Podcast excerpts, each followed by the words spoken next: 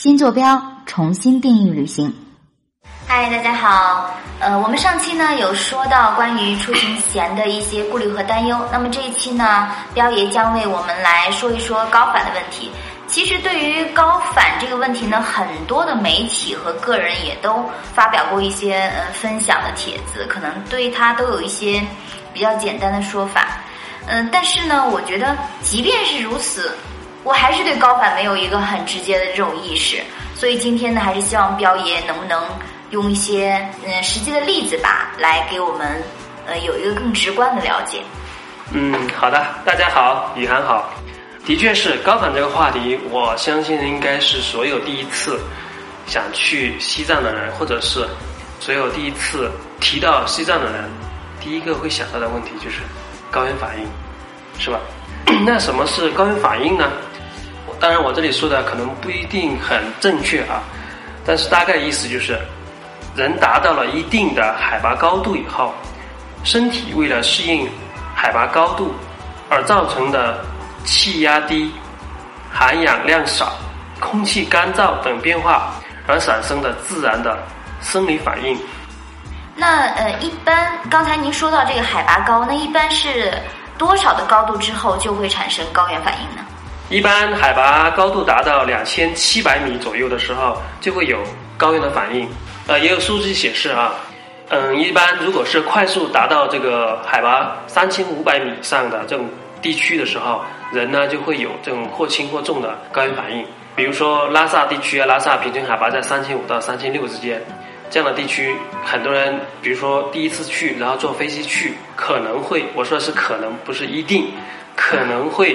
有这样的轻微的这样的这个高原反应，但是这是非常正常的生理现象，是非常正常的。刚才也说到生理现象，那肯定它会有一些症状。那它的症状一般会有些什么呢？对对对，有一些是会头疼，感觉到呃头特别疼。那有一些是昏昏欲睡，想睡觉。那还有一些呢，恶心想吐，对，然后胸闷。有一些呢，不想吃东西。哎呀，反正看到平时这个很喜欢吃的东西，他也没胃口。那还有一些就是肌肉的酸疼啊等等这样的现象，就像我们做了剧烈的运动了以后，我们人身体的这种肌肉有很酸痛，特别是激烈很久没有运动了，突然今天去踢场足球干嘛的，就会有这样的现象。我相信大家都遇到过。其实这就是缺氧的一种现象了嘛。它的症状和这个就高原反应的症状，其实表现的。跟这个也差不多，是这种的。因为我上次跟九月在做节目的时候呢，九月也有提到说，他们那个同行的伙伴就是因为严重的高反，出现这种脸色铁青、口唇就发紫，然后 就是直接用他的词形容，就睡翻过去。我觉得还是比较比较形象的一个形容。的确，的确是这样。因为有一些人，他生理加上心理的作用，双重的作用，就会出现。像你刚才所说的这个九月所描述的这这位朋友的这样的症状，双重的这种作用啊。那你说，如果说一个人其实他身体呃相对而言可能他不会有那么严重的一个反应，但是如果说他心里面不停的有这种担忧和一些暗示的话，会不会直接产生类似的反应？嗯，非常的会。其实就我接触过的身边的这些朋友，或者是我陪很多朋友去西藏玩的这些，很多时候都是因为。这样的心理的因素导致这个高反，本身他身体是没有任何的问题的，适应能力非常强，结果就因为各种担忧，这种担忧担忧暗示，结果开始高反了。所以呢，按照我们老司机的说法呢，以后各位朋友如果去西藏的时候，先把自己的胆儿壮起来再说。呃，其实很多时候，我们首先要把这种心理上的畏惧、先入为主的这种畏惧。把它屏蔽掉，或者是减弱掉，对，真正意义上就是说，如果遇到了我们去了那个西藏，遇到了刚才所说那种症状，身体出现这种症状，OK，慢慢的调理一下，因为它是有个适应的过程，对，适应的过程。通常情况下，一般就是开着车从平原地区慢慢的开着车，一路的开着车到拉萨的这种，就是它的会有一个缓慢的适应过程，这样的话，它一般不容易就出现高反。就像那个这一次我们开车从昆明出发，有好几个是广东这边的朋友，海拔很低哦，所以说一路的到了香格里拉，海拔三千一百米云南的香格里拉，然后开始进入藏区，一路的从昆明一千八，大理两千，丽江海拔两千四到香格里拉海拔三千二，这样一路的到进入藏区，我们翻的第一个垭口，就云南境内的白马雪山垭口，海拔四千二百九十二米。的时候，OK，他们开始有轻微的反应，毕竟那个有点高嘛，对于他们来说，对于广东这边的朋友的海拔来说，但是挺过了，只是觉得头有点微疼，OK，过了，我们先开始下山，开始身体恢复，到后面所有的一直到拉萨都没有出问题，所以这一路上我一直跟他们说，哎，先心理上不要有任何的压力，这正常的反应，你不要去想它就可以了。最后，因为这样的我们团队内这样的个相互的协作、相互的指导，我们的非常顺利。所有低海拔地区来的都没有任何的问题。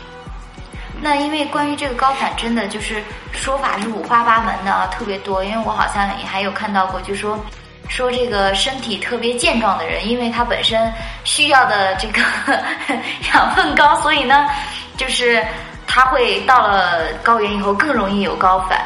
那这种说法是不是正确的？其实。我认为这样的一种说法不是很正确。呃，你身体很健壮的人，当然从我们说的这个物理角度来说，物理的原理上说啊，像是那么回事，是吧？你身体很健壮，需氧量很大，但是其实并不是这样。身体很健壮的人，他去了哈，还是你的心理因素决定了。其实身体很健壮的人，他的适应能力和他的这个调节能力是非常强的，非常强壮的。是这样的，就发生高原反应，其实跟这些没有什么必然的一种联系。对对对对，没有必然的这种联系，心理因素占了主导地位。所以说，大家还是要心理素质好，还是刚才说的，要把胆儿先壮起来。对。那一般像这样，嗯，如果发生这个高原反应的话，呃，就是有一个慢慢适应的过程。那其他方面有没有呃一些需要注意的一些事项？有的，有的。嗯，因为到了。高寒地区啊，高寒地区，首先就是一定要注意的，避免剧烈的运动。比如说看到某个景点很兴奋起来，我要跳啊，我要奔跑过去啊，什么之类的，这肯定是要杜绝的。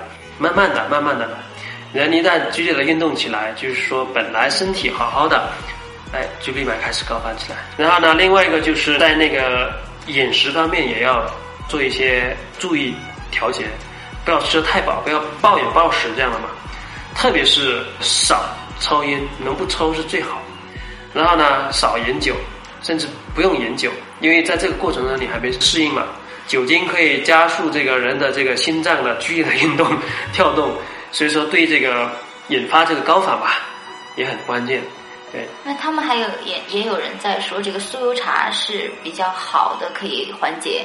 高反的，嗯，是这样的，在我的认识当中，或者我的亲身体验当中，酥油茶它的热量含量特别高，它可以御寒，喝了以后人浑身暖暖的，对，暖暖的发烫。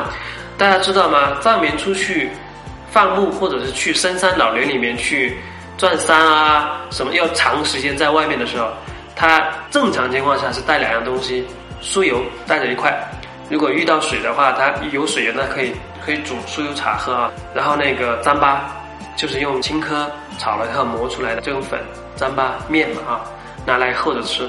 那酥油因为它的热量很高，它的热量的确是非常高，然后首先会从人的体能方面能够提供大量的体能，它有一定的道理。大量的喝这种酥油茶，然后防止这个高反，它有一定的道理。那也有说法说，这个刚刚到西藏之后的话，最好是不要洗澡。呃，这个说法是这样的，嗯。我们从物理的现象来分析，为什么刚刚到海拔高的地区不要洗澡？因为海拔高的地方本身就空气比较稀薄，是吧？你在卫生间里面洗澡的时候，这个热气啊，热气腾腾的热气就已经把空气的空间占了。所以呢，我们从物理的角度来来分析，呃，这个说法是正确的。呃，当然就是说，如果实在要要洗澡也 OK，没问题，把所有的通风设备。门啊什么打开，让空气通畅起来，这是 OK 的，这也 OK 的。我觉得这个其实就像喝酒喝多了以后不能洗热水澡，其实一个道理。一个道理，一个道理，对。我们刚才说了很多，就说未必会有高原反应，但是如果有人他就是有了比较强烈的高原反应，那么有一些什么样的措施呢？在这个时候啊，我们的同伴首先要做心理辅导，这第一步，让他不要慌，不要心急。所以说，这里说到一点，就是去西藏，首先要带一些物品，比如头痛粉啊，然后一些高原反应的塑胶丸啊，这种胶囊，这种类似的药，然后可以吃一下，缓解一下。还有就是，呃，如果是实在是海拔很高的地方，我们迅速的条件允许的情况下，往海拔低的地方撤，对，撤。那如果比如说像我到了拉萨三千五百米的，就是出现这种严重的状况了，怎么办？如果是真的是这样的话，就建议就是撤回了。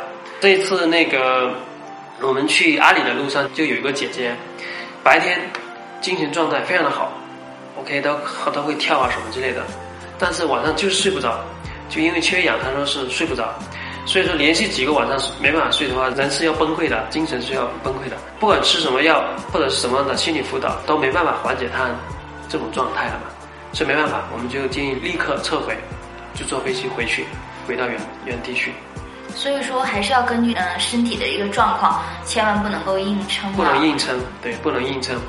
当然，的意志力很强，这个意志力可以使人做出很违反常理或者很强壮的这种决定、这种举动来哈。嗯。但这个是个别的案例，不建议大家这样硬撑。还是要以安全为对，以安全为第一要素。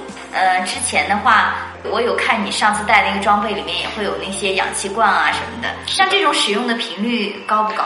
这样的频率其实不是很高。为什么这样说呢？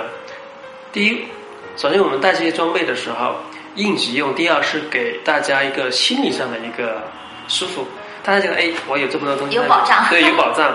其实从很大一个程度上来说，是削弱了朋友们对这个高反症对恐惧心理，没有恐惧了，或者是担心减弱了，其实它的高反不会容易发生。当然，如果是实在是不行了，我真的是很头疼。刚才说到一个这个急救的措措施当中，就有就有一点，就是说我们随身携带这些氧气可以吸一下，可以缓解。它第一是从心理上给你缓解，第二是从生理上给你缓解，的确有作用。